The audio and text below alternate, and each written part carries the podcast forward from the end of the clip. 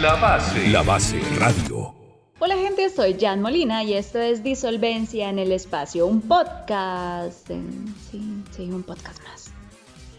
En este primer episodio voy a estar acompañado de Deivo Espinosa. Deivo, ¿cómo estás? Bienvenido al primer capítulo. Esto es un poco emocionante y la verdad es que estoy un poco nerviosa porque creo que lo he postergado por mucho tiempo, no me atrevía como ya a decir, ay, bueno, ya quiero hablar con la gente, ¿verdad? Y, y curiosear un poco en esas cabezas que andan por ahí.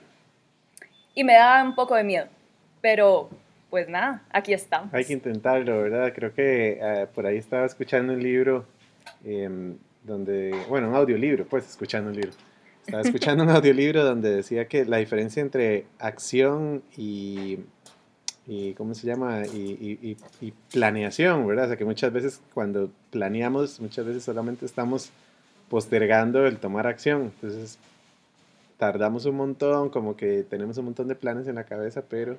Y que empezamos a decir, no, después, la otra semana, bueno, no, mejor el otro mes. Y las excusas son, o sea, son inagotables cuando uno las está buscando. Entonces, no, pues un placer estar acá en el primer episodio. La verdad que saludar a toda la gente que, que nos escuche y que sepa que sí, estamos muy contentos estamos nerviosos, pero muy emocionados también de, de poder abrir este, este telón y qué más honor para mí. Yo soy eh, un, un, fiel asiduo de acá de la base y, de, y bueno, gran amigo de Jan, entonces muy contento de haber sido tomado en cuenta. Gracias, Dave. ¿Por qué vamos a hablar de las personalidades, verdad?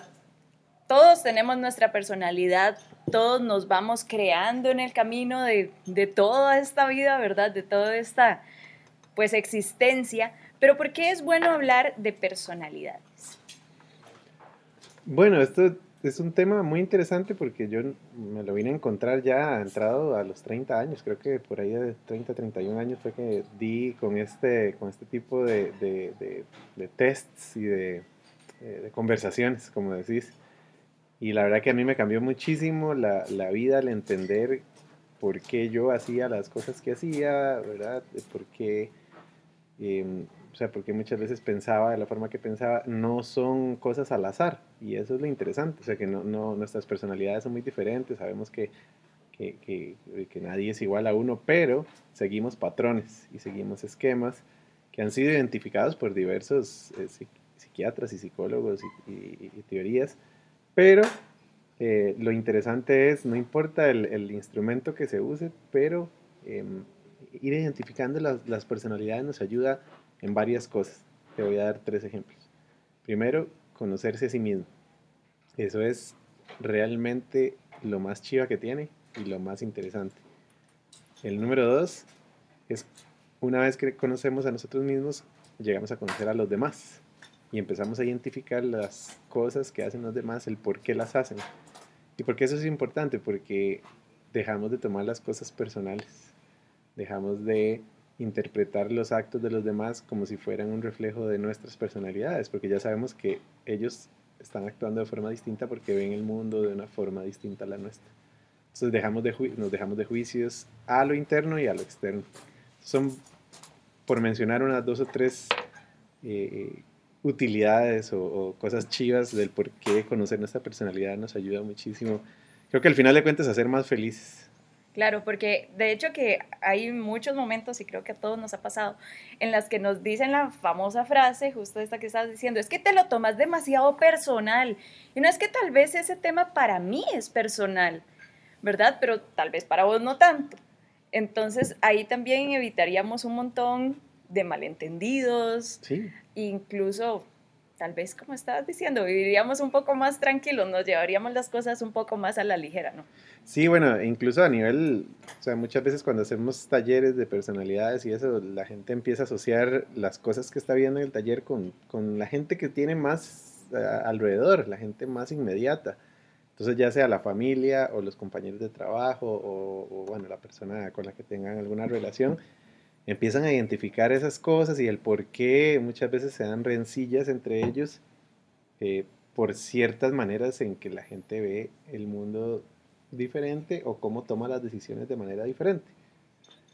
Por ahí que, que lo, lo, chiva es que la gente empieza a tener esos momentos, ajá, que le llaman, ¿verdad? Como, ah, mira, con razón, es que con razón es que yo con mi mamá me peleo por esto, o con razón es que yo con mi compañero de trabajo siempre teníamos una discusión alrededor de este tema. Y empiezan a darse esos, esos como decir, esos que, como flashazos de, de, de es, es chido porque son como, la gente se ríe y todo, pero es porque se está dando cuenta. Y al darse cuenta, el poder, el conocimiento es poder, ¿verdad? O sea, uno al darse cuenta de que de verdad esas discusiones o esos malentendidos tienen un origen y se pueden explicar y lo mejor de todo, se pueden solucionar o se pueden tratar de solucionar. Eso hace que la, la, la, el tema sea muy atractivo. La verdad que yo lo he visto mucho en la gente al, al principio y lo viví yo también, ¿verdad? La primera vez que vi un, una teoría de esto dije, wow, qué chido. De hecho que, bueno, obviamente, ¿verdad? No lo dijimos al inicio, pero podemos decirlo ahorita. Eh, cuando yo llevé el taller, ¿verdad? El, el taller que hace Davo de MBTI, y justo tuve esos momentos como de, ah, con razón, es que yo me enojo por tal cosa, ¿verdad? o, ah, ya sé, con razón, no sé por qué no me gusta trabajar en una oficina cerrada o por qué no me gusta tener horarios, ¿verdad? Uh -huh, uh -huh. Y me, me, fui dando cuenta, varias gente incluso me decía, Di, es que a usted no le gusta que le, que le digan qué tiene que hacer, ¿verdad? Uh -huh. Y entonces yo pensaba, bueno, y tal vez sí, sí, seré, es que soy un poco insoportable, si no soporto que me digan qué tengo que hacer, pero ya después me di cuenta que no, que es que tenía un tipo de personalidad, ¿verdad? Y entonces todo este tipo de actitudes me lleva como a la siguiente pregunta, ¿realmente qué define nuestra personalidad? Bueno, dependiendo del, del bueno, tal vez para, para cerrar con, el, con el, claro, la, claro. la observación que estabas haciendo ahorita, pues sí, o sea, realmente ese es un punto muy valioso que estás dando. Muchas veces juzgamos un montón de patrones de nuestra personalidad de forma muy negativa porque nos los han señalado así. O sea, como, ah, es que vos ves, vos siempre rebelde. Ah, es que vos... Te encanta eh, llevar la contraria. Ajá, o todo ese tipo de cosas, ¿verdad? O es que vos, porque sos tan cuadrado? Y empezamos a juzgarnos a nosotros de esa manera, porque nos lo han dicho mucho. Entonces, ah, mira, yo siempre tarde o yo siempre impuntual, o yo siempre, no sé, charlatán, o yo siempre X, incluso bombeta. Claro, incluso esa es la famosa frase de, ay, es que yo soy así. Bueno, eso, eso es interesante porque uno de los beneficios de conocer la personalidad es que podemos ver cuáles son lo, lo que le llaman los blind spots, ¿verdad? Los puntos ciegos de la, de la personalidad que son áreas donde, donde podemos poner atención y mejorar ciertos aspectos de, de, nuestras personalidades que ya son naturalmente puntos ciegos. Pero una de las cosas más bonitas que nos dicen en esto es nunca lo use de excusa. O sea, nunca use esto de excusa y nunca diga, ah, es que yo soy así, sorry, ¿verdad? Es que yo soy un tal, eh, digamos, un tal tipo de personalidad y se la tienen que, ¿verdad? que aguantar porque así es no, más bien la idea es darse cuenta para saber cuáles son las áreas de, de, mejora y sobre todo y más importante cuáles son las áreas en las que esa personalidad florece y se siente muy bien y, la, y disfruta mucho la vida y se siente muy feliz. Esa es otra de las cosas chivísimas que tiene esto, es que de forma laboral o de forma incluso, pues cómo nos relacionamos con amigos y todo, podemos identificar cuáles son esos puntos en los que nuestra personalidad está a tope y se, y se siente súper bien. Pero si no, son, son cosas o momentos que hemos visto en la vida donde nos sentimos muy felices, pero a través de esto podemos darle una interpretación y buscar más momentos como ese. Porque ya sabemos qué nos hace felices a este tipo de personalidades. Y entonces vamos y buscamos oportunidades o eh, cursos o lo que sea, nos metemos en un trabajo que, que sabemos que, lo, que la vamos a pasar bien porque va de acuerdo a nuestras fortalezas, nuestras personalidades. Entonces eso otro de los beneficios que tiene pues el conocer nuestra personalidad. Me preguntabas... Eh, ¿Qué define nuestra personalidad? ¿Qué define nuestra personalidad? Bueno, Yo sé que hay muchos factores, ¿verdad? Claro. Obviamente todo nuestro crecimiento, eh, cómo nos criamos, con quién nos criamos, en dónde nos desarrollamos, etcétera, ¿verdad? Y, Pero todas estas cosas, estos factores realmente definen nuestra personalidad o realmente, o sea, como qué, qué es lo que nos define como seres. Y ese es el tren. Ese es el tren. Ese es el estamos, tren. Estamos en Escalante. Que que estamos en media calle aquí. Qué chido hacer un episodio en media calle. Tiene que ser vacilón. La próxima lo hacemos en media calle. Pero bueno, nos sentimos orgullosos del tren ahí pasando. estamos contentos. Sí, sepan lo que es el, en la grabación que suena el tren y no cerca de ustedes que lo están escuchando en este momento. Bueno, dependiendo del instrumento de, de, de tipos de personalidad, de identificador de tipos de personalidad que tengamos, pues nos dicen diferentes teorías.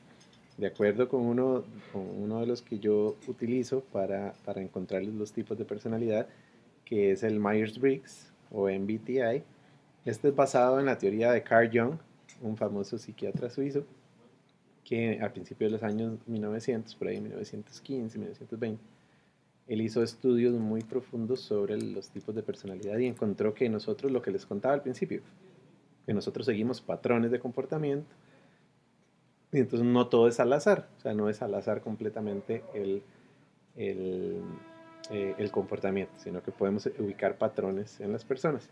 Ahora, lo que me decís, ¿qué lo define? Él tiene dos, dos, o sea, dos grandes cosas que definen nuestra personalidad. Y uno le llama, bueno, nature, ¿verdad? el, el, nacimiento, que traemos ya genéticamente predispuestos ciertos comportamientos. Y el otro es eh, el nurture, que le llaman, que es la parte cultural, todo el crecimiento, todo lo que estábamos hablando ahorita de la familia. Nos puede influir la familia, nos puede influir la cultura, nos puede influir el país nuestras eh, amistades, lo que el género, muchas cosas que ya van de acuerdo a eh, o nos van moldeando por ahí. Entonces tiene esas dos, esas dos partes, ¿verdad? Ahora, ¿qué quiere decir con esto? Que muchas veces una personalidad, no sé, uno de los 16 de personalidades, eh, puede verse muy distinta en Estados Unidos a como se puede ver en, África, o se puede ver en España, o se puede ver en Costa Rica. ¿Por qué? Porque tenemos cosas ambientales que, por ejemplo, no sé, por dar un ejemplo, en las culturas del Medio Oriente, las mujeres necesarias, o sea, no, históricamente no han tenido la oportunidad de, de, hablar en público. Entonces, ¿qué quiere decir? Que una persona, una mujer, aunque sea muy extrovertida, haya nacido en ese país, culturalmente ha sido pues predispuesta a no hablar a como lo haría una, una muchacha con el la misma personalidad en Estados Unidos o en Costa Rica, porque puede, sabe que puede hablar delante de cualquiera y, no va a estar juzgada por su cultura. Bueno, pues más o menos por ahí. Yo eh. ahí le tiro el batazo. Eh, eh. Porque obviamente ya, pero eso sería otro tema para hablar, ¿verdad? Que es este sistema patriarcal en el que estamos viviendo. Pero, pero tenemos pues sí, como decís, obviamente si nos comparamos con una cultura un poco más religiosa, ¿verdad? Tal vez haya más restricciones. Claro. Pero, o era un ejemplo, ¿verdad? Por ahí también eh, eh, sistemas que, que, que, también educan a los niños de forma muy estricta, pues puede hacer que un niño extrovertido no, no, o sea, no se sienta tan cómodo hablando, o el caso contrario, que a un niño introvertido le digan, ay, pero ¿por qué? Porque usted no es como su hermanito, vea que su hermanito habla con todo el mundo y usted ¿por qué no? ¿Verdad? Eso es otro, algo muy común que sucede, por ejemplo, en la cultura latina, que queremos que todos los chiquitos sean súper extrovertidos, que hablen con todo el mundo, que, que, saluden a la tía tal y a la tía tal y, y le... ¿Y, por qué no saluda? ¿Y por qué no viene a saludar? Y ve a, su, ve a su primito, ve a su primito le habla a todo el mundo y su primito va a la pulpería y se, y se compra todo él solito porque... Se, entonces empezamos a, encasillar a la gente introvertida dentro de, como de un marco de, de, de, desventaja un poco. La, la, la, cultura occidental tiende a, poner en desventaja a la gente introvertida sencillamente porque asociamos al extrovertido con alguien que no le tiene miedo a nada y que va para adelante. Exacto, o sea, pretendemos también como que todo mundo sea el bombeta, entre comillas, ¿verdad? Y que todo el mundo siempre tiene que estar apuntado a la fiesta o apuntado a la reunión o apuntado a opinar o eh, apuntado en todo, ¿verdad? Sí, sí, sí, sucede mucho a nivel de oficina también, como que el que, el que, el que se levanta y habla y dice y, participa. Ahí va el tren, ahí va el tren. Este nos pasó más cerca. Pero el que habla y participa y todo, entonces se ve favorecido culturalmente, o sea, por la cultura de la oficina, entonces por ahí lo vuelven a llamar para la próxima reunión y al que no dijo nada ya no lo llaman. Entonces, bueno, dentro de las cosas que hacemos en, en los talleres, cuando lo hacemos de forma corporativa, es sugerir maneras en que las personas, las personas introvertidas pueden ser más integradas a la, al, al trabajo de oficina, más favorecidas o menos, menos perjudicadas por la, cultura, por la cultura de oficina occidental por ahí, bueno, son cosillas interesantes que ya ves, que, se van, que ya se van viendo dentro de, de, las diferencias, ¿verdad? Porque esta es una de las grandes diferencias que, que usa el, el, instrumento este que te digo yo que, que, yo tengo o que yo utilizo, que una de las grandes divisiones es la parte de extroversión versus introversión. O sea, que si somos energizados por el mundo exterior, como los extrovertidos, o si somos energizados por el mundo interior de los pensamientos dentro de la cabeza. Wow, qué profundo. Sí, esto es muy interesante porque a la gente extrovertida, pues el estar mucho rato solo le quita energía. Lo, lo, lo, cansa, necesita la interacción con el, con el ambiente externo para sentirse bien. Por ende, el tema de la pandemia ha sido bastante, bastante cruel con la gente extrovertida. pero que al mismo tiempo la gente un poco introvertida ha sentido como, o siento yo, no sé por qué, creo que me meto en esa casilla. de que un poco de respiro, ¿no? Como de, ay Dios, hoy no tengo que ver a tanta gente.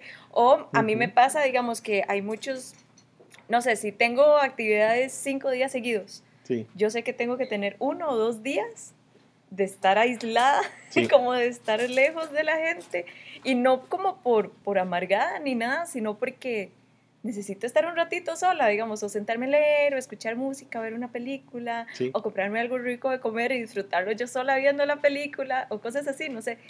Eso, eso me pasa. Eso es lo que te digo, que para una persona extrovertida, pues si sabe que, que después de las actividades va a haber otra, o sea, no sé, el, after party o el after meeting Se o quedan el, hasta las 5 de la mañana. Ahí seguimos, ¿verdad? Y vámonos, y ay, ahora vamos para tal lado, vámonos, ¿verdad? Entonces, para el introvertido es como, wow, ¿cómo les da la cuerda para tanto, ¿verdad? Yo necesito irme ya después de la reunión, que se acabó a las 5 de la tarde la, la, la actividad, necesito irme a, a, recargar esa energía porque tengo que ir a sentarme a escuchar un libro o con solo ir a, a darme una ducha bien larguita, ya todo eso me da, porque el, el, mundo de los pensamientos es el que los recarga. Yo como te digo, no lo, no lo, por ahí no lo comprendo porque yo soy extrovertido, entonces para mí estar solo y esto que me ha tocado durante la pandemia, pues estar trabajando solo cuando entonces puedo, tengo la oportunidad de, de, tener interacción social, pues le saco el mayor provecho, ¿verdad? Y la paso súper bien y, y, y, y, evidentemente yo mismo me doy cuenta que, que terminé todo energizado y que la pasé súper bien y que, ay, qué bonito, ¿verdad? Y que llegó todo contento. Exacto, y, y, entonces me hace mucha gracia, yo te lo digo, Jan, yo no podría dar este tipo de charlas, no podría dar, eh, eh, hacer lo que hago si yo no lo hubiera visto en la gente. O sea, de verdad lo veo. Todos estos tipos de tests y de, y de, pues de, eh, instrumentos que se usan para medir personalidades y fortalezas y todo eso, ninguno es perfecto, ¿ok? Ninguno es totalmente perfecto porque los seres humanos somos criaturas muy complejas, como te estábamos hablando ahora, ¿verdad? Cultura, eh, crecimiento, padres, amigos, eh, incluso el mismo barrio, puede ser que un barrio sea, te haya moldeado de una forma y, y la persona de, dos cuadras más allá haya crecido otra, o sea, son tantas cosas, y tantos, sí, sí, tantos aristas para, para el mismo cubo ahí, pero lo bonito de esto es que a grandes rasgos tenemos muchas similitudes y nos podemos ayudar. O sea, conociendo esto nos ayuda mucho a entendernos a nosotros. Por eso te digo, yo no, ya no me juzgo por sentirme triste porque pasé todo el día sin, tal vez sin interacción social y yo digo, bueno, no, pero mañana tengo una llamada por Zoom o, mañana voy a ir un ratito a la base y ahí vacilo un rato y me voy a llenar todo de energía. O sea, es el hecho de entenderse que te da una ventaja porque ya no, ya no es esa frustración de no saber por qué. Claro, claro. Y muchas veces a los introvertidos les sucede lo mismo, como eh, dice la, la, la, mucho de la literatura que, que, el introvertido sale de una reunión de trabajo diciendo, uy, ojalá hubiera dicho tal cosa, ojalá hubiera opinado esto, ojalá hubiera dicho esto. Y pasan dos o tres días dándole vueltas a la misma idea de que por qué no dijeron tal cosa y por qué no la dijeron en el momento. El extrovertido es al contrario, sale de la reunión diciendo, uy, mejor no hubiera dicho tal cosa, mejor no hubiera dicho tal cosa. Porque al extrovertido le encanta como rellenar los espacios vacíos y los silencios incómodos y todo. Yo creo que cuando se termine este primer capítulo voy a decir, ay, no le dije a Dave ah. que me faltó tal, me faltó tal pregunta. probablemente eso me vaya a pasar, probablemente eso me Exacto, vaya a pasar. exacto. Y, y, como te digo, hay muchos instrumentos, la gran mayoría gravitan alrededor de esos mismos factores, ¿verdad? Cómo interactuamos con la gente, cómo tomamos decisiones, cómo, eh, cómo eh, recibimos o, interpretamos la información, del mundo exterior hacia nuestro cerebro. O sea, todos tienen como cosas en común. Por eso yo no te puedo decir que uno es mejor que el otro, ni, ni nada de esto, porque por ahí mucha gente dirá, bueno, yo, yo no tomé el MBTI, pero he tomado el DISC, o he tomado el, otro que se llama HBTI. Eh, hay diferentes. Y todos tienen teorías que los respaldan. Ahora, hay unos más famosos que otros, hay unos más estudiados, hay unos más cuestionados. Al final de cuentas, siempre va a ser una ventaja cuando interpretamos el resultado para nosotros y lo podemos empezar a ver en los otros. Por eso es importante que no sean muy complejos, ¿verdad? Porque si son muy complejos, pues lo vemos en el informe, en el, en el curso y después salimos de ahí de la reunión y decimos, ya se me olvidó. Entonces ya no tiene tanta utilidad para el futuro. A mí lo que me gusta mantener mucho en, los talleres es que, la gente salga del taller, de la puerta y empiece de una vez más bien como un juego a identificar las cosas que están pasando. A mí justo me pasó eso. Y entonces cuando a veces veo gente actuando de cierta forma, es como, ah, ya sé más o menos como por dónde va el asunto, ¿verdad? Sí. Me, me pasó. Y es de verdad que es como una experiencia muy linda porque justamente empiezo como a entender y eso que fue solo un curso, ¿verdad? Y obviamente las conversaciones que hemos tenido como ya por aparte otros días, pero empiezo como a identificar incluso, qué sé yo, la relación con mi mamá o con mi hermana, X persona.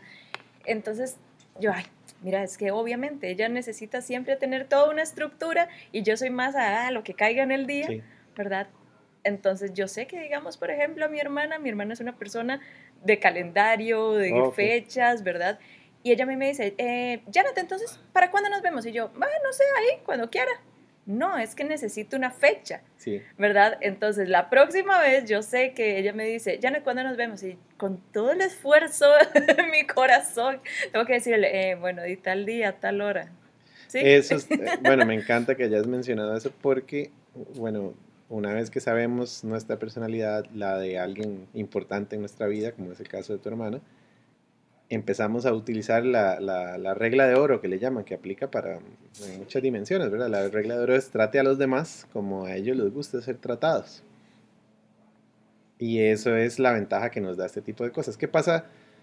Bueno, sabemos que a su hermana, como le encantan los calendarios y las agendas, es uno de los, de los factores que habla este, este test de personalidad. Em, ya sabemos que a ella le gusta eso. Entonces sabemos que si le decimos, o si, si vos le decís, ah, y un día de estos, eso la va a molestar, la va a poner ya de mal humor. Dios guarde, le cancele porque me manda para la mierda. Exacto. Así de solo me manda. ¿Por qué pasa eso? Porque, porque para la gente, bueno, en este caso el de ella, que es el J, para la gente J, el, el hecho de que eh, ellos planean las cosas con semanas de anticipación, ¿verdad? O sea, varias semanas o una semana antes ya tienen estructurada la, próxima semana o, cómo va a estar el viernes o el sábado que van a hacer la actividad juntas y de repente a la gente P, que es el espectro contrario, es muy gente, gente muy flexible, muy espontánea, amantes de, de, eso, de la espontaneidad, de decir, ah, no, mira, se me acaba de antojar otro restaurante que vi anoche en Facebook, ¿por qué no vamos a ese nuevo restaurante? Otro son las 11 de la noche y se dice, ¿por qué no vamos a ver el amanecer? Ajá, exacto, y, y, y bueno, a ver, lo chiva de esto es que muchas veces nosotros admiramos, y por eso yo me encuentro muchas parejas que, que son como los, los, contrarios en esas, en esas dimensiones, porque admiramos lo que, lo que el otro no tiene, lo que uno no tiene, ¿verdad? O sea, lo admiramos en los otros. Entonces,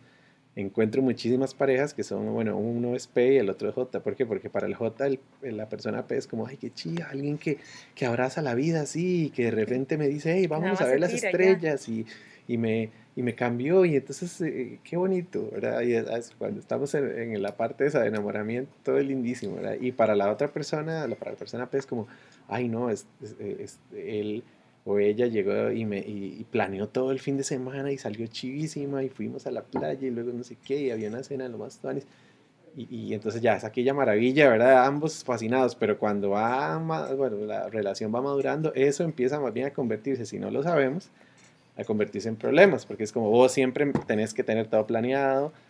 Eh, me desespera que, tengas siempre todo de 7 a 7 planeado, porque no se puede ser un poquito más flexible y la otra persona es porque vos todos los planes los cambias y entonces... no, y cuidado, digamos, de esa lista de planes, con horario, con fecha, con lugar, si una de esas no pasa, ya el resto. Se molesta. Claro. ¿Verdad? Eh, eh, se pueden molestar y es como, eh, pero tranquilo, nada más no pasó. Y es como, no, es que tenía que pasar. Exacto, exacto. Eh, esas son las otras cosas que suceden. Si, si para la gente P, y, y, ya lo que estábamos hablando ahora de, de, desde el punto de vista laboral, por ejemplo, para alguien P, si va a estar en un trabajo donde las cosas cambian de, de un pronto a otro, una persona P va con, va con, ahí va, y se adapta y dice, ah, bueno, mira, cambió. Eh, por ejemplo, trabajando en hotelería y entonces tiene que atender a, a, los, a, los, a los inquilinos o a la gente que está en diferentes cuartos, pues la gente va cambiando cada dos o tres días, tenés inquilinos nuevos, ¿verdad? Y unos van a ser más molestos y otros van a, ser, van a requerir tal cosa, tal otro. Entonces en hotelería, por ejemplo, ese es un ejemplo muy clásico, entonces la persona P es como, ah, sí, sí, no se preocupe, ya lo atiendo, con mucho gusto, claro que sí. Mientras que para la persona J, que es muy estructurada y que prefiere las cosas que, que saber con anticipación o predecir cómo van a suceder los eventos, un tipo de trabajo como ese lo, lo cansaría muchísimo y lo frustraría muchísimo porque nada funciona, al menos en hotelería, si le preguntas a alguien que trabaja en eso, nada funciona como está planeado casi que nunca. siempre cambia, todo siempre ¿Por qué? Porque depende de, de, alguien exterior, alguien externo, que es la persona que viene y puede traer un montón de cosas. Entonces, ahora, para planear eventos, bueno, es una persona J que puede planear eventos dentro de, de aquí a ocho semanas y ir haciendo cositas de aquí cada semana hasta llegar a la semana 8 y está en el cielo, ¿verdad? O sea, estamos hablando claro. de un evento, de algo que le encanta si lo pensamos vos y yo, que somos P, uno ya dice, y tengo que planear de aquí hasta ocho semanas. Y probablemente lo voy a planear el día antes. Ah, bueno, sí, o lo voy a terminar haciendo todo, eh, la mayoría en la última semana, qué sé yo. No quiere decir que no podamos trabajar dentro de una estructura como esa. Realmente yo incluso por mucho tiempo trabajé en planear, en, en planear eventos, pero yo no hice el plan, sino que a mí me regalaron, me dieron el plan hecho de las ocho semanas y yo lo que hacía era seguirlo y poner mis, mis, mis, propias cosillas o cambiar. Porque tampoco es que, que uno se sienta también como tan estructurado. Pero cuando una persona ya te ayudó y te hizo la estructura de las ocho semanas, es mucho más fácil moverse ahí adentro. O sea, se siente uno muy bien. Ese es el valor de esto. Si tenemos una, imagínense que somos una pareja y que entonces una de las dos partes, el J, pues esa parte va a disfrutar planeando las vacaciones. ¿verdad? Y vamos a planear y los vuelos y los hoteles y el carro alquilado y todo eso. Ok, eso le, le gusta a esa persona, lo hace sentir bien. ¿Cuál es la misión de la otra persona? De la persona, ah, bueno, pues poner todas esas cosas como, hey, mira, qué chido, me acabo de enterar que aquí a la vuelta hay una pizzería o un lugar que vende los mejores gelatos y lo acabo de investigar ahí, jale, jale a conocer. Esa es la otra parte que la persona planeadora tal vez no vio durante todo ese planning, porque el plan era muy grande y la otra persona es la que mete o sea, que ese, esos chispazos de espontaneidades, ¿verdad?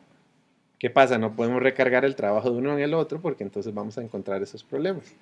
Ahora, eso es lo chido, o sea, aquí estamos ya incluso entrando en, en, en diferentes dimensiones de las personalidades, pero me encanta porque lo, lo, que yo quiero es que la gente entienda que qué complejos somos, sí, pero que también este tipo de cosas son muy notorias y nos pueden ayudar muchísimo, ¿verdad? Para, para resolver problemas de pareja, problemas con el, en el trabajo. Porque a veces, bueno, tenemos jefes que son muy flexibles con tiempos, tenemos jefes que son muy estrictos, con, con, con gente que es, que es muy flexible, entonces en, hay encontronazos. Todo eso se va, por lo menos se le va, al, al darle usted un nombre y señalarlo y, y entenderlo, cambia muchísimo, cambia muchísimo porque ya dejamos de, de ver las cosas como que es algo aleatorio, que, ay, que yo nací así. es sí, que no es así. Sí, no es, no es tan así, amigo. Lamento decepcionar. Lamento decirle que no. Usted no es tan único. no te sientas tan especial, May. bueno, vea qué interesante, porque una de las, bueno, de las cosas que algunas culturas rechazan de este tipo de tests o de instrumentos es que no les, hay gente que no le gusta ser encasillada. Entonces, como no, a mí no me encasilla ahí en una de esas personalidades, yo no soy así. Yo lo noté mucho en Estados Unidos, eh, bueno, en el trabajo en el que yo tuve, me tocó dar estas charlas allá en Estados. Y, y especialmente al, gringo no le gusta, sea, eh, no le gusta ser en, como encasillado. Le pongan de una, una etiqueta. Exacto, entonces tienden a ser como muy, como muy reacios a, a, a aceptarlo. en latino, ¿no? Yo he encontrado aquí en Costa Rica la gente como que le encanta más bien como, ah, sentirse parte de un, de un grupo, de un colectivo, de, ah, mira, entonces hay un, un montón de gente que tiene este tipo de, o sea, yo pertenezco a un grupo de gente. Sí, que tal vez es como ese sentido de pertenencia que al final de cuentas creo que todo ser humano en algo, ya sea en música, arte, cine, política o lo que sea, en algo siempre le gusta pertenecer, ser parte de. Y, y, y, verás que, bueno, lo he visto hasta, hasta con personas que por su personalidad son bastante e, e, escépticas, ¿verdad? Hay personalidades que son mucho más escépticas que otras, otras le dan la bienvenida a las teorías y les encanta hablar de teorías y de posibilidades y todo. Hay otras personalidades que son como muy rígidas, muy escépticas y es como, si usted no me enseña al, extraterrestre aquí sentado ahí, eh, no creo que existe. Entonces no existen. Si no me lo enseña, ¿por qué nunca lo hemos visto ahí? El de, bueno, e, ese tipo de personalidades también los he visto, entender esto y disfrutarlo y, reírse y, y empezar a sacarle el provecho. Entonces, ¿por qué? Porque, bueno, estamos hablando de cosas que a la misma gente le sucede todo el día y todos los días. Entonces no es como que yo me lo estoy inventando, sino que yo le digo a la gente, mira, bueno, su personalidad se comporta así, así, así. Le encanta la estructura, le encanta seguir las reglas, porque hay una manera correcta de hacer las cosas y si los demás no hacen las cosas de la forma correcta, pues son personas que no deberían de, de, andar en la calle, son unos irresponsables. Ah, la pucha, sí, mira, así, así pienso yo todo el día. O sea, ¿por qué? Porque la, la, la, manera en que interactúan las mismas letras que, bueno, eso que estamos hablando ahora, la de extrovertido, introvertido, eh, planeador o flexible, cómo interactúa dentro de la misma personalidad nos determina lo que andamos viendo en el mundo, ¿verdad? La gente que es muy rígida anda viendo quién... ¿Quién, está haciendo algo malo para quejarse? Exacto. es gente muy tradicionalista, entonces es como, bueno, o sea, o sea hay que hacerla la actividad tiene que ser más o menos como siempre se ha hecho, porque si ya funcionó en el pasado, ¿por qué la vamos a cambiar? Y, vemos gente que es muy innovadora. Entonces son otro tipo de personalidades que siempre dicen, no, pero se puede hacer mejor. Se puede intentar este año de forma distinta. Exacto, pero ¿y si le metemos esta vara y si hacemos y empezamos a inventar y después no sabemos cómo hacerlo? Bueno, ahí acabas de dar en un clavo, mm. un clavo chivísima. ¿Qué pasa si juntamos estas dos personalidades? Esta que te estoy diciendo, la innovadora y la tradicional realista. si, el, si, el o sea, si ellos dos entienden a este nivel, donde ya entienden sus personalidades, el realista es el que va a darte. Imagínense que tenemos una mesa aquí limpia el realista va a llegar con, con, las cosas tangibles. Entonces, imagínese, por ejemplo, yo siempre uso el, ejemplo de, de, un, juego de Legos, ¿te acuerdas? Claro. Los Legos, entonces el, el, el, realista es el que va a poner las, las piecitas en la mesa. La que va a seguir todas las instrucciones. La cantidad de piecitas, la cantidad de piecitas con las que se puede contar para este proyecto. Y el innovador es el que va a armar el proyecto basado en esas piezas. ¿Qué pasa si el, si el, si el realista no hubiera puesto, hubiera puesto infinita cantidad de piezas? Pues es infinita cantidad de posibilidades, como decís.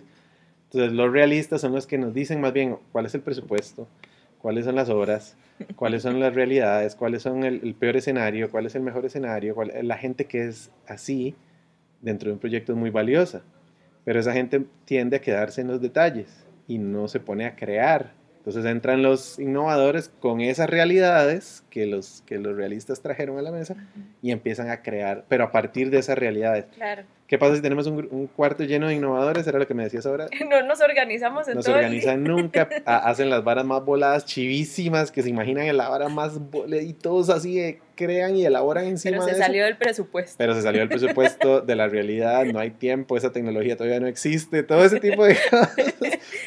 Ok, ¿qué pasa si tenemos un cuarto lleno de solo realistas? Pues que es como se van a, a, hundir o se van a pasar mucho tiempo en los detalles y por ahí ver, ver ¿verdad? fuera de la caja o fuera del, del, del, recipiente va a ser más difícil para ellos. Van a pasar mucho, tanto tiempo pensando en las realidades y en los detalles o en, los presupuestos o en los costos que llevar eso a crear algo nuevo con eso les, se les va a ser muy difícil. Entonces, a mí me encanta porque el enfoque que yo le doy a esto es, no son las cosas malas de, de las personalidades, sino más bien cómo se benefician una de la otra. No hay una personalidad mala, solo estamos siendo un poco incomprendidos. Exacto.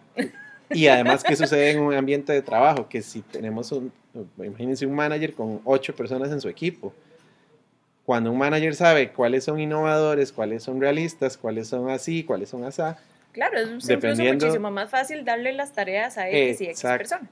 Exacto. Entonces, ¿por qué? Porque las personas dentro de esas, dentro de esas eh, actividades se van a sentir, lo más chiva de todo esto es que esas actividades los van a hacer sentir súper bien y los van a hacer sentir felices y los van a hacer sentir capaces y los van a hacer sentir motivados.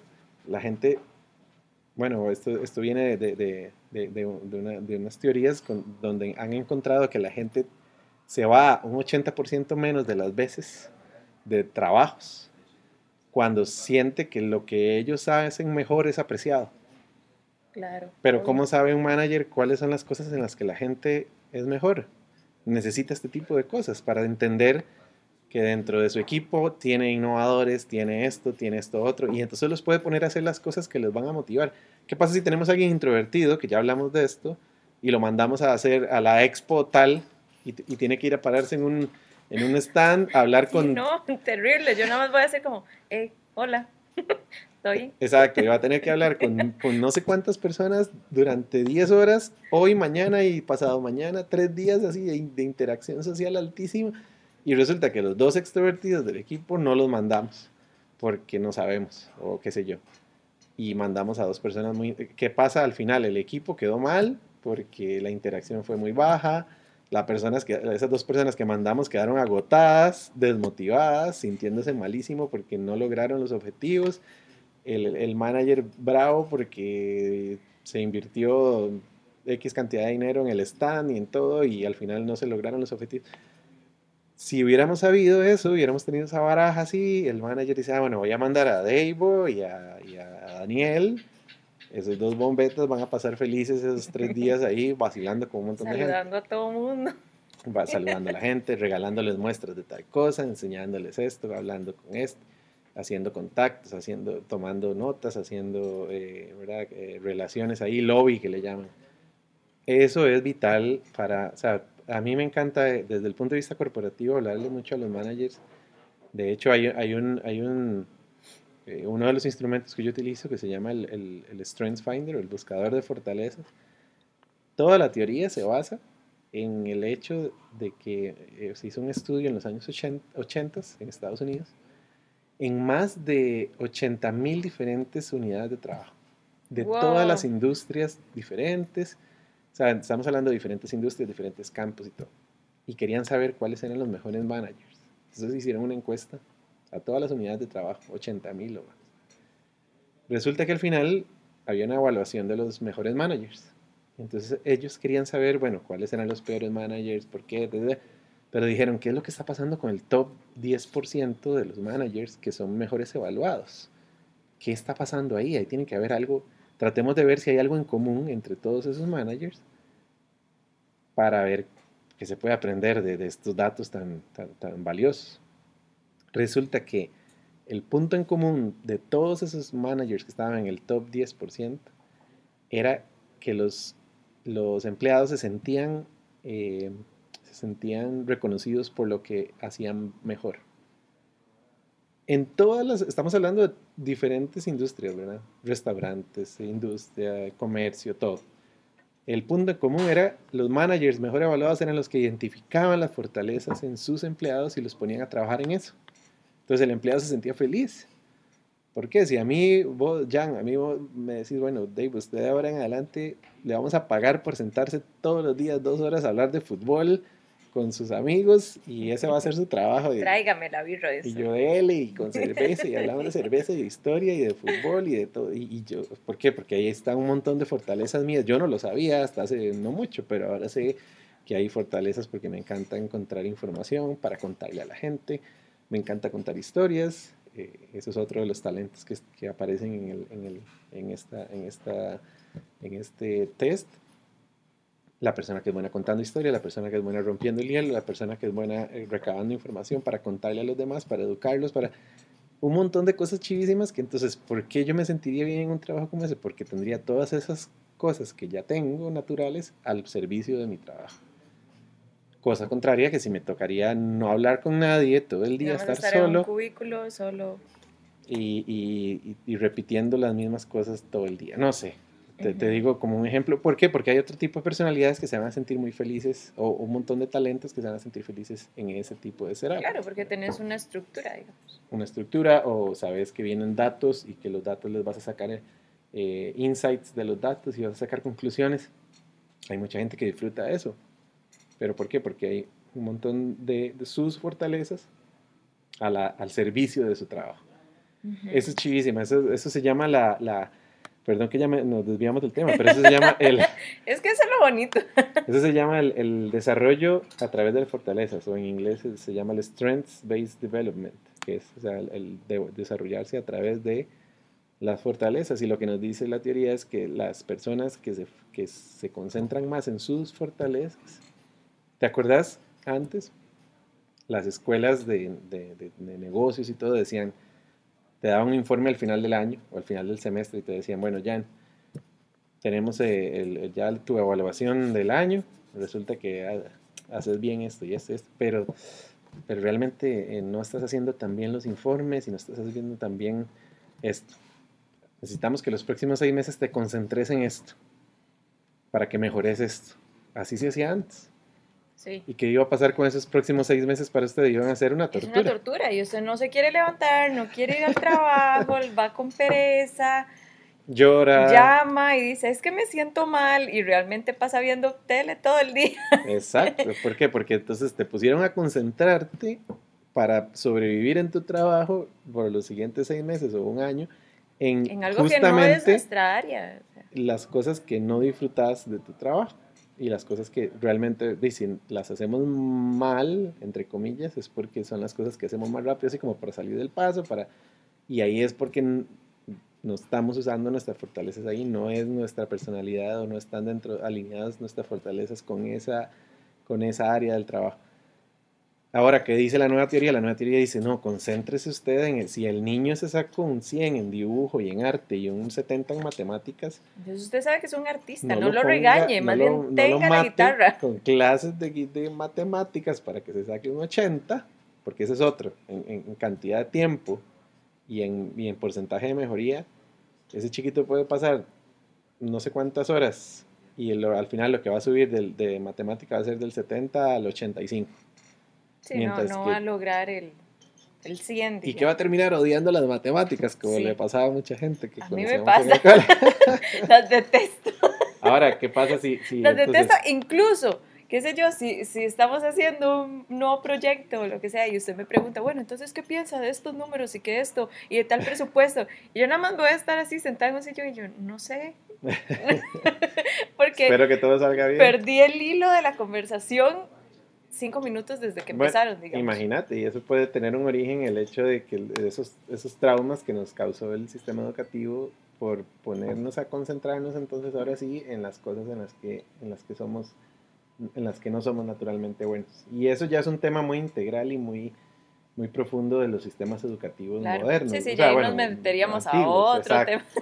Porque es como, bueno, no deberíamos de ser todos medidos con la misma barra, no deberíamos de todos tener el mismo estándar, deberíamos de tener evaluaciones en diferentes épocas de nuestro crecimiento para ir causando esas partes fu- fuertes y al final salís del colegio enrumbado en lo que sos realmente talentoso naturalmente y vas a tener una vida súper Y así plena. evitamos perder tiempo. Porque Por supuesto, porque vamos a pasar que 10 años ejerciendo una carrera. Justo ese ejemplo iba a decir. Sí, a mí me pasó. O sea, yo, yo estudié una cosa y cuando salí y ejercí, te pasaba sumamente frustrado y me sentía mal. Eh, Lo peor de todo es que te sentís malísimo porque uno, uno se ataca a sí mismo y dice, hay algo malo conmigo.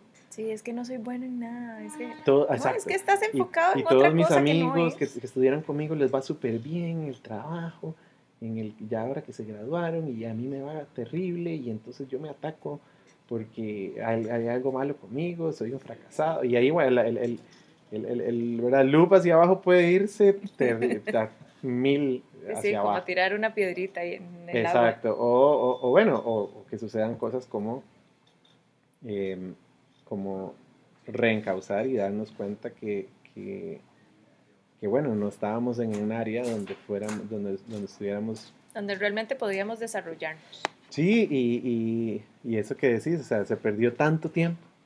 ¿Cuánto tiempo se perdió hasta encontrar esa, la, verdad, la famosa vocación que todos hablamos? Se perdió un montón de tiempo, un montón de años para llegar a, a, encontrar esos puntos.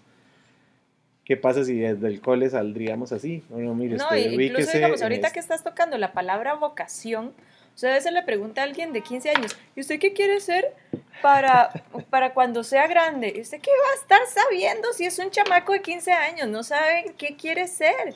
O sea, nadie sabe. Incluso usted se lo pregunta a una persona de 30 años, ¿y usted qué? Tampoco sé qué estoy haciendo con la vida, ¿verdad?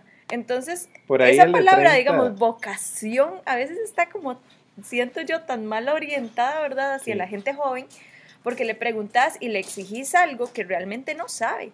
Entonces, antes de preguntarle qué, qué quiere ser, es realmente como, vamos a conocer, o sea, conocete a vos mismo para que ya después sepas qué crees. Sí, y eh, eh, existen varios, bueno, incluso en este instrumento, en el, de, en el de Strength Finder que te digo, hay una versión como más macro para, para adolescentes que están a partir, creo que a partir de los 12 años donde empiezan ya a mostrar ciertos rasgos, sus personalidades que los pueden ir ubicando, por ejemplo, por lo menos a, grandes rasgos. Entonces, en ciertos, ellos agrupan de manera un poquito más macro, pero entonces ya te da una cierta, una un cierto camino para que la persona no vaya a toparse con esas cosas, ¿verdad? Con ejemplos así. Yo te cuento el caso mío. Yo, yo estudié ingeniería forestal en el tecnológico, me encantó la carrera, la disfruté muchísimo pero ya una vez cuando salí a ejercer, y, hoy día puedo leer facilísimo qué fue lo que me pasó. La carrera era súper social. Era un grupo de gente que entrábamos, ya estábamos cinco años juntos, todo el mismo grupo, nos veíamos todos los días y, e íbamos de giras por todo Costa Rica, los mismos. Y que probablemente esa era la parte que más disfrutaba. Por supuesto, pero era todo, porque entonces era ir a ver a los mismos amigos todos los días eh, eh, las patoaventuras ahí, ¿verdad? De, de, andar de gira en, en, Puriscal y en Nicoya y en, y en, Guapiles y en Cariari y en el sur. Y en el caso mío, pues obviamente la teoría y todo el tema de, de bueno, la, de, la, naturaleza, de saber que este árbol, especie tal, que crece a tanta altura, que crece en todo el trópico, que todo ese tipo de datos a mí me encanta. Entonces era andar conociendo y andar aprendiendo un montón de datos que le podía contar a un montón de gente y al mismo tiempo tenía un grupo grandísimo de amigos que andábamos todo el tiempo conociendo el país, horas de horas juntos por todo lado. Obviamente ya puedo identificar por qué me encantó eh, estudiar eso, era porque eran un montón de cosas alrededor de mis fortalezas todos los días.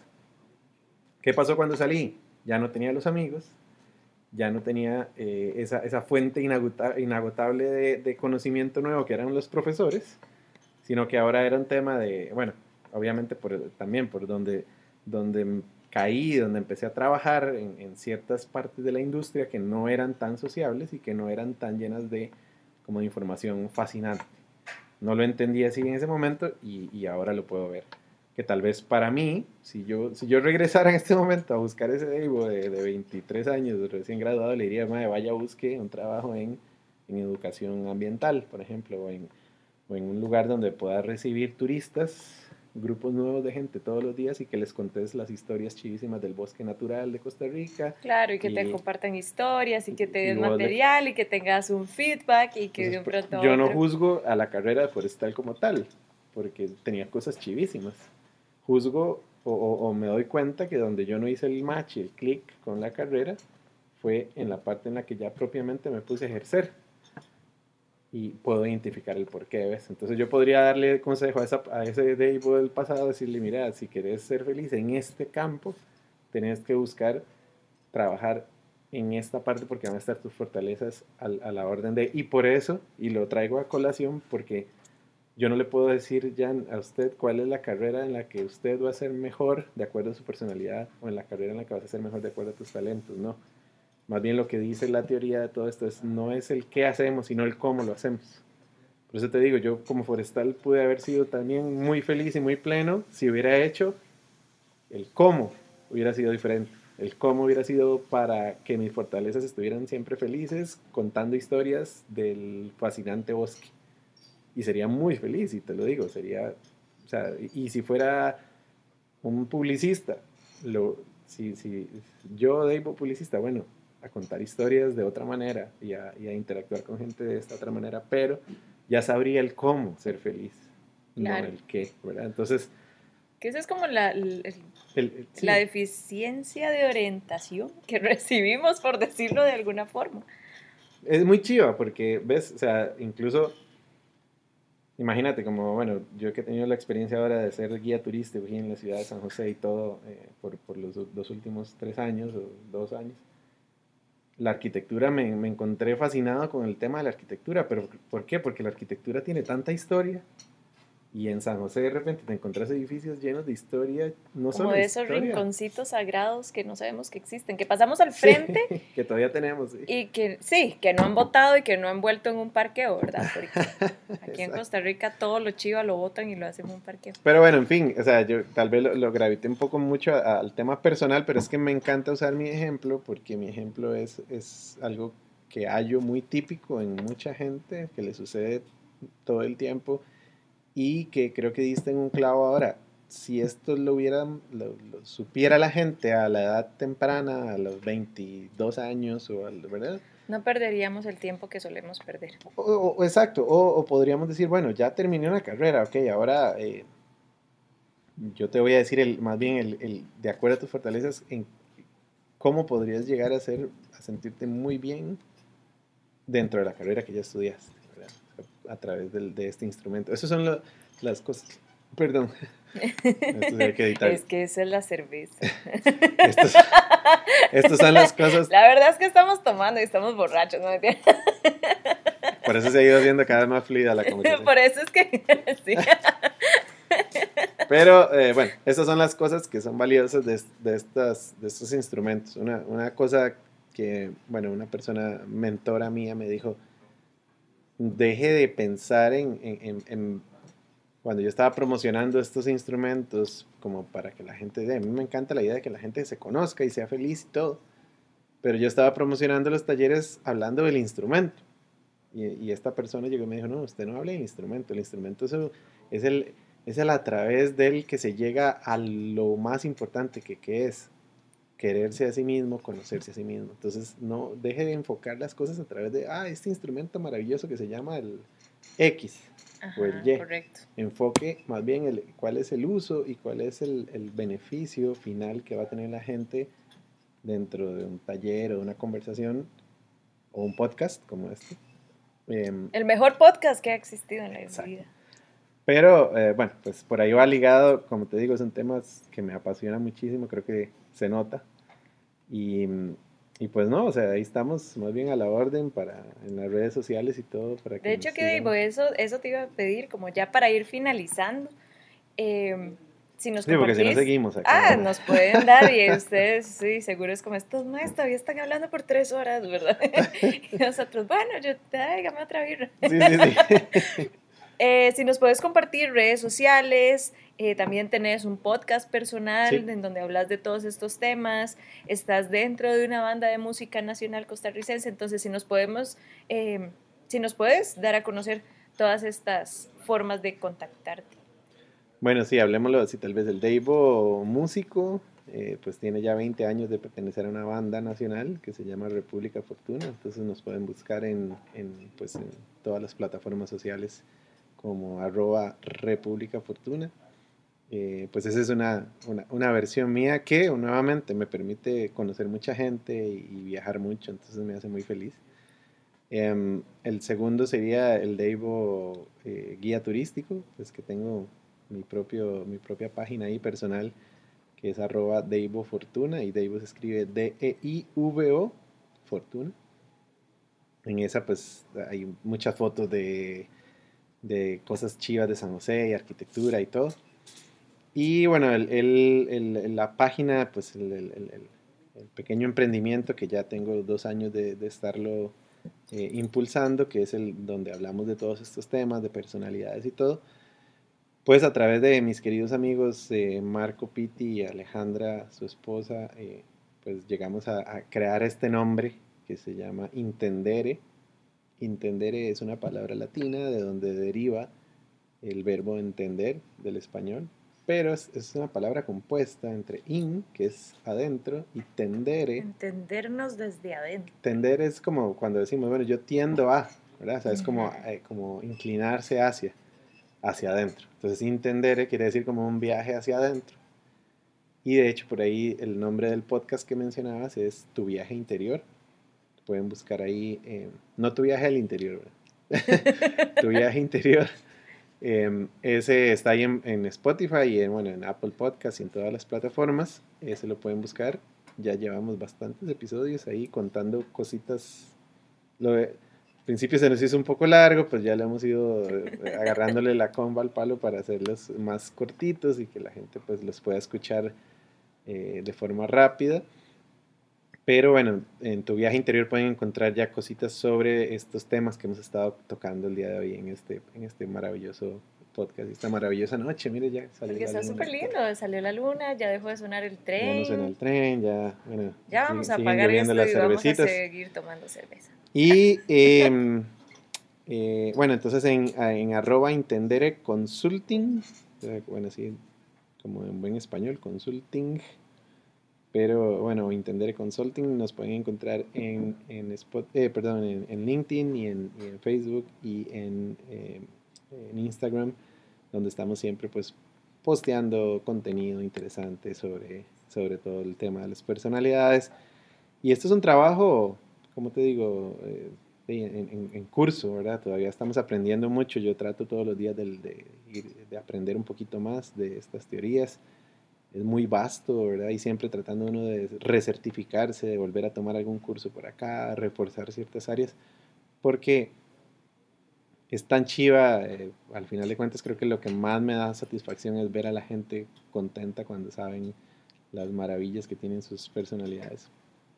Y, y, eh, una de las cosas más lindas que alguien me ha dicho dentro de estos talleres es, yo después de, del taller dejé de juzgar esto X de mi personalidad como un defecto y lo empecé a ver como una virtud y como un talento.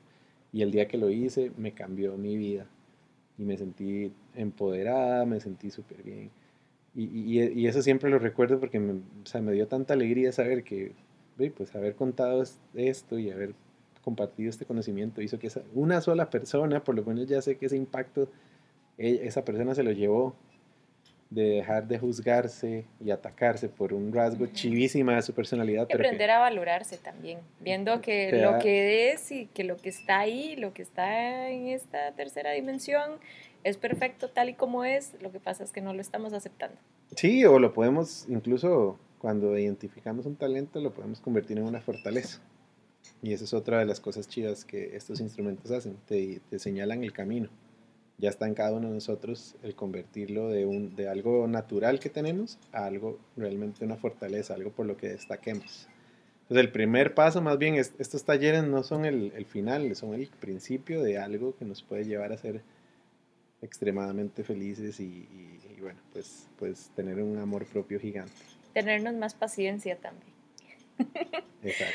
Pero bueno, Divo, muchísimas gracias, de verdad. Eh, espero que también la gente que, espero que se hayan quedado hasta el final.